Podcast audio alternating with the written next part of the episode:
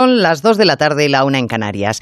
Giorgia Meloni saborea la victoria en las elecciones italianas en medio de las advertencias apocalípticas de la Unión y la izquierda europea. Los italianos han pasado de elegir gobiernos de izquierda y extrema izquierda a preferir el otro lado del péndulo. Así que convendría preguntarse el porqué de este viraje. ¿Por qué los ciudadanos han desechado a aquellos a los que hasta ahora han dado oportunidades de cambiar las cosas y se han pasado al otro lado del tablero?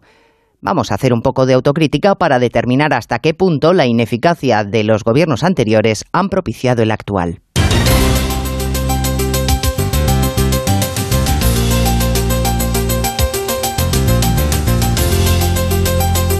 En Onda Cero, Noticias Mediodía, con Elena Gijón.